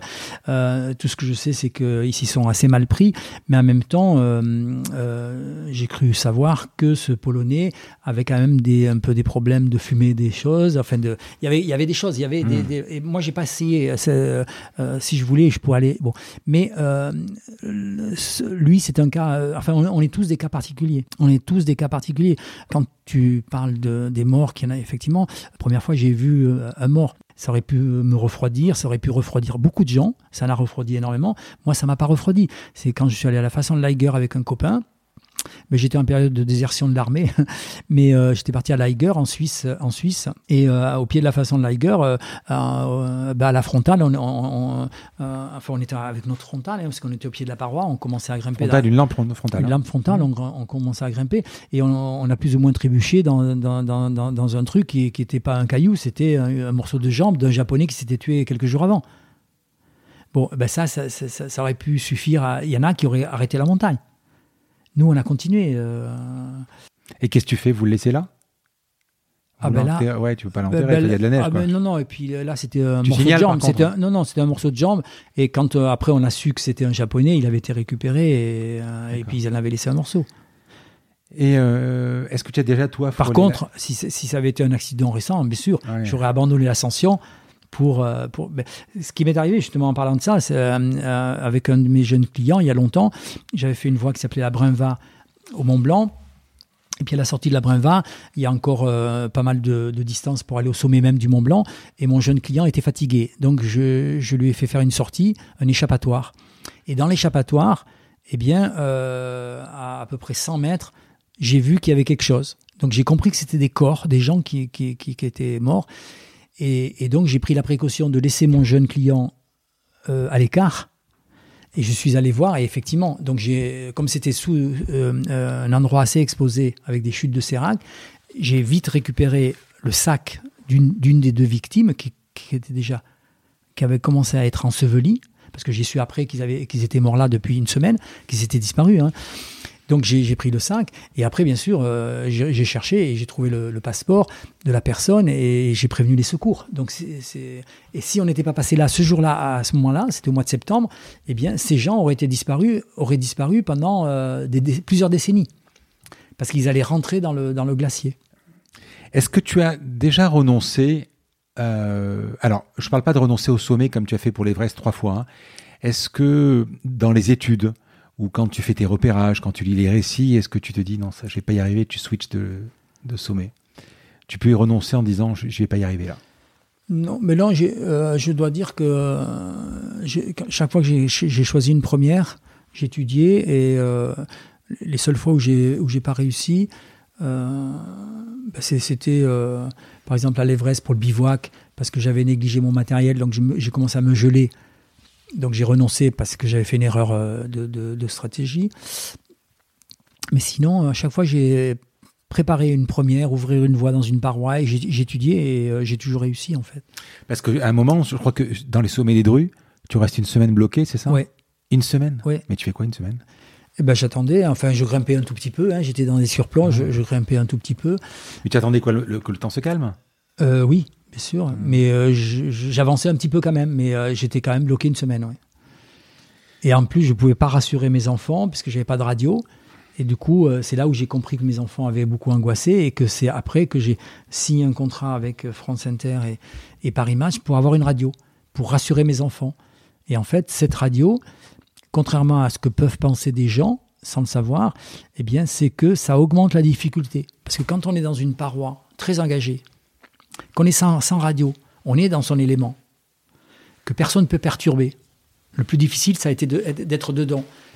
Mais quand on est dedans et qu'on a eu un problème comme j'ai eu dans les drues, où à, peu près à 2 heures du matin, j'ai eu un caillou qui est venu et qui aurait pu me tuer. Bon, il m'a pas tué, j'ai eu la chance, ça m'a juste abîmé un pied, mais quand même j'ai eu très très peur. Donc au lever du jour, j'avais toujours le matin, avant d'avoir euh, un journaliste de France Inter en priorité, j'avais mes enfants. Et je disais, mais j'étais obligé de tricher avec mes enfants. Voilà, j'étais en radio et j'étais obligé de leur dire avant qu'ils partent à l'école, tout va bien. Et avec le journaliste, c'était la même chose. Ça aurait été bien avec les journalistes que je dise la vérité. Mais je ne pouvais pas le dire, parce que sinon mes, enfants l'auraient appris. Donc j'étais vraiment piégé dans, mon truc, et la radio me perturbait. Et en plus de ça, il y a des amis très proches, il n'y en avait pas beaucoup, mais il y en avait quand même, qui essayaient de me donner des conseils, alors qui perturbaient ma prise de décision. Donc il vaut mieux être seul sans radio. Et je, sais qu'il y a une grande navigatrice, euh, ça doit être Isabelle Autissier, qui une fois avait, euh, eu un gros gros problème. Eh bien, euh, c'est la même chose. Quand on, a des, quand on est en perdition, que ce soit dans les mers ou dans une paroi de montagne, avec la radio, on reçoit des, conseils de gens qui s'inquiètent pour vous. Mais en fait, souvent, ils parasitent la prise de décision.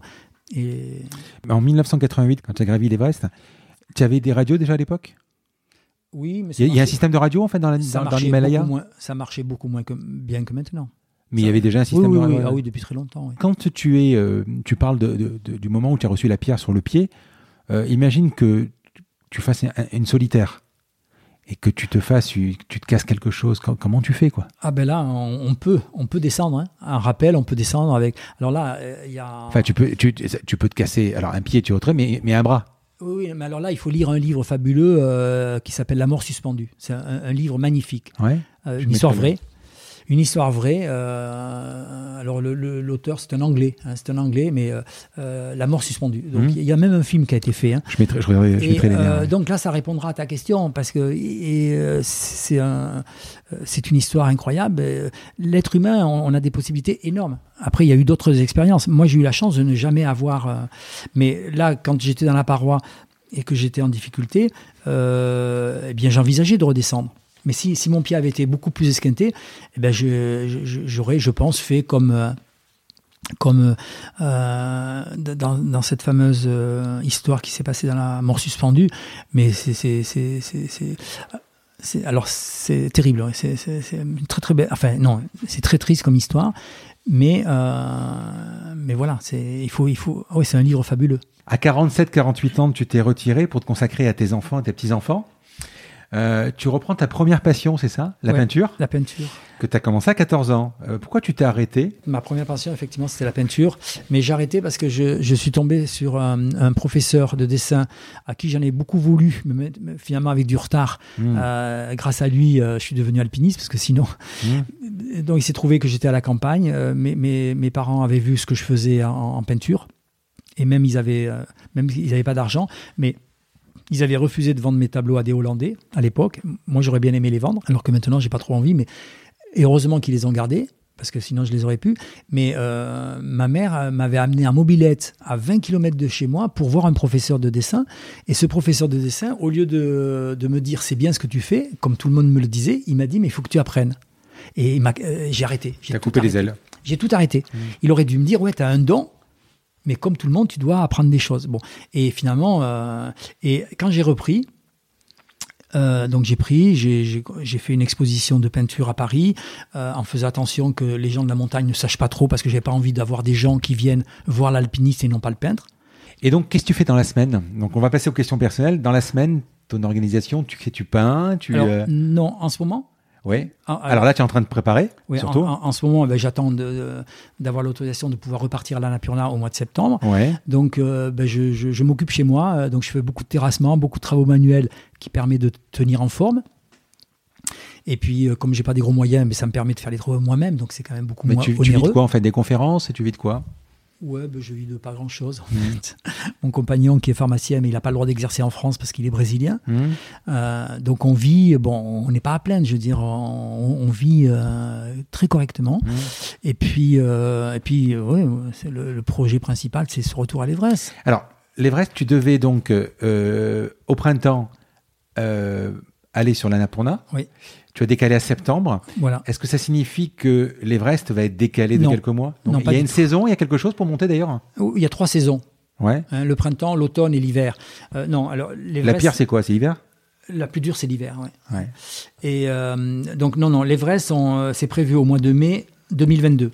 À part euh, s'il y a encore le, virus qui sévit ou si la Chine euh, interdit le, le- sommet. Mais donc entre temps, on fait des sommets d'entraînement. Hmm. On fait des ascensions à Chamonix avec mes compagnons pour faire de la technique. Donc c'est de l'entraînement purement physique et, et technique. Est-ce que tu pourrais me donner deux ou trois étapes de ta carrière ou de ta vie qui t'ont marqué?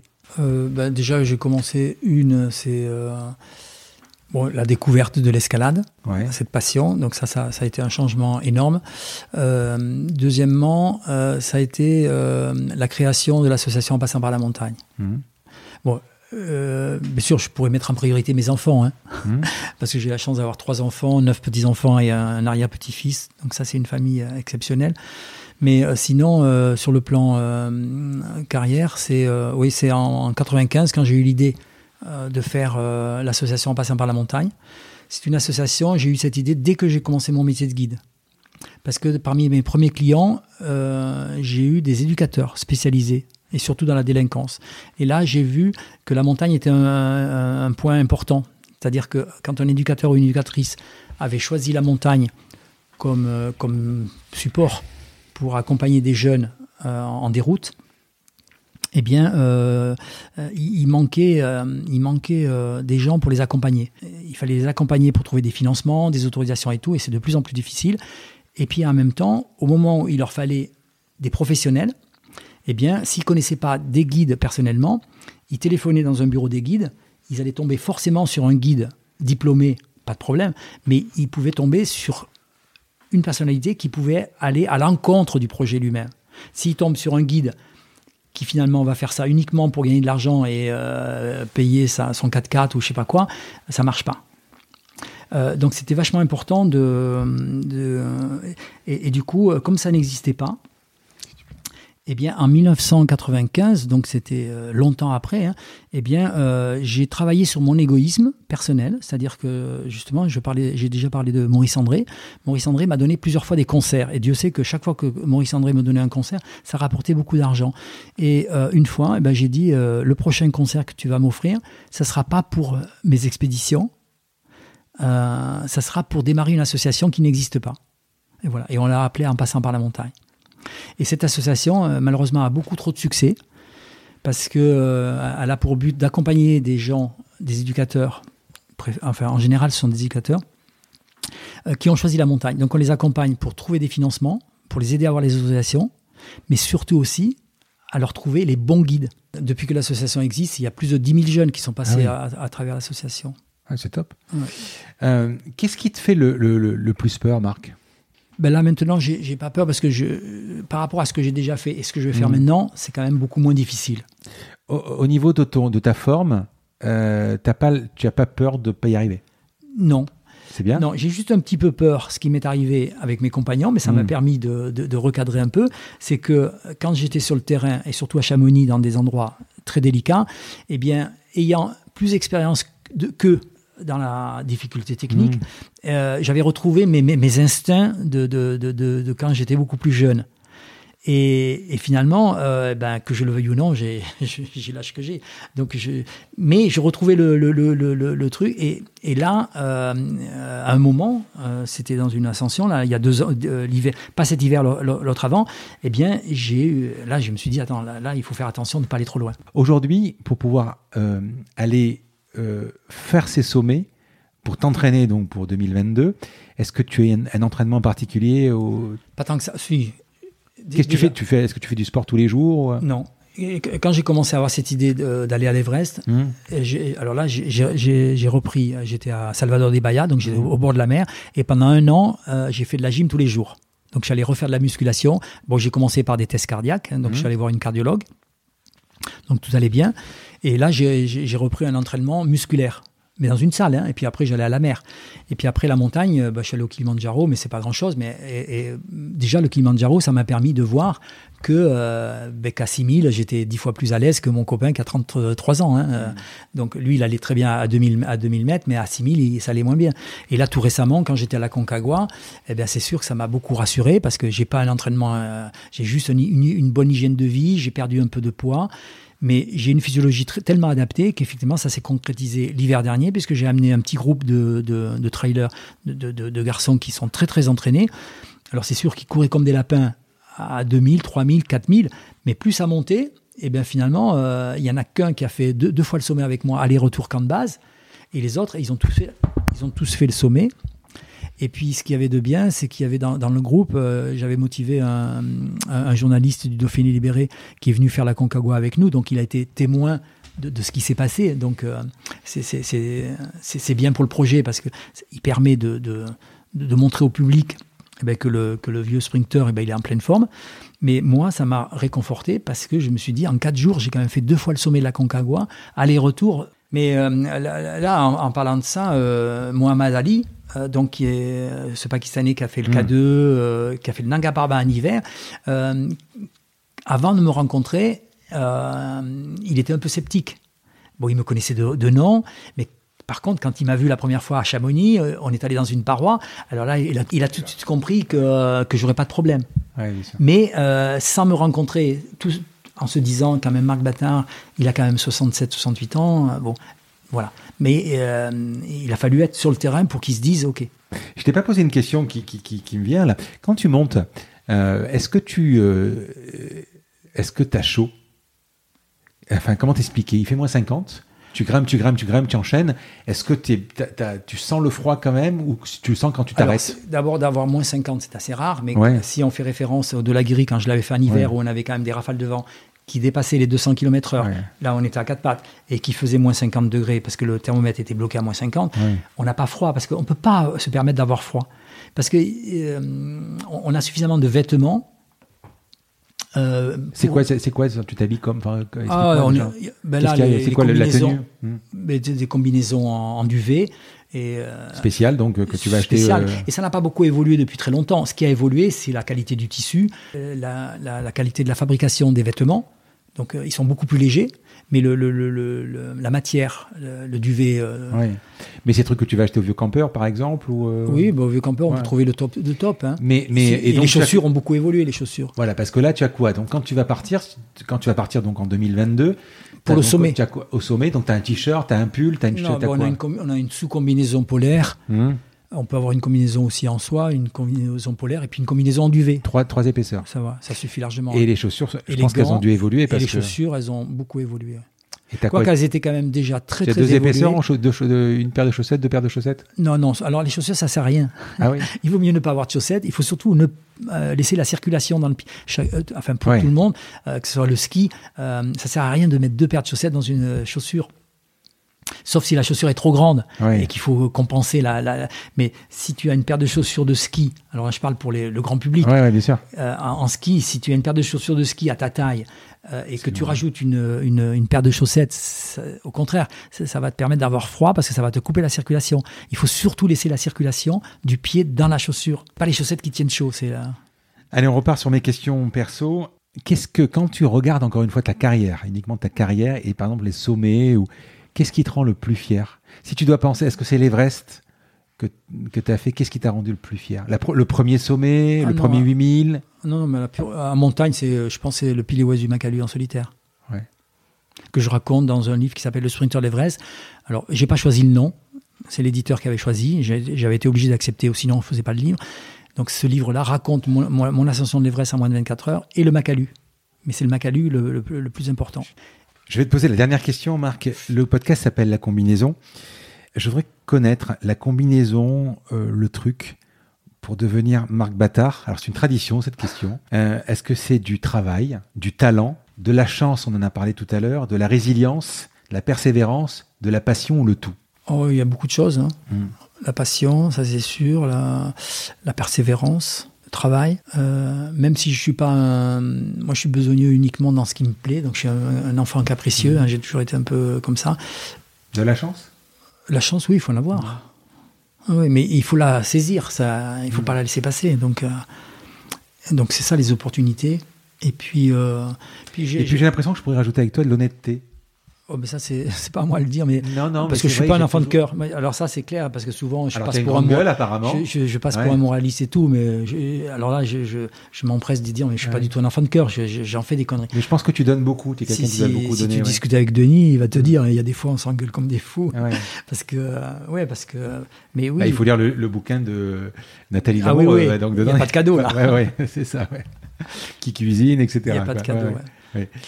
Écoute Marc, on a fait le tour, c'était vraiment super. Vraiment, euh, j'ai beaucoup apprécié euh, ce moment passé en, ta compagnie. Euh, bah, écoute, la troisième essai, ça a été le bon, on l'a transformé. Quatrième, hein? Non Quatrième, puisqu'on est, on s'est délogé. Alors pour ceux qui vont, c'est vrai qu'on était dans un bar, on est parti parce qu'il y avait trop de bruit. et on est arrivé chez un ami formidable que j'ai pas vu depuis longtemps. Voilà. Écoute, et moi je vais rentrer. Merci beaucoup Marc. À bientôt. Merci à toi. Un grand merci à tous d'avoir écouté cet épisode jusqu'ici. J'espère que cette conversation vous a plu.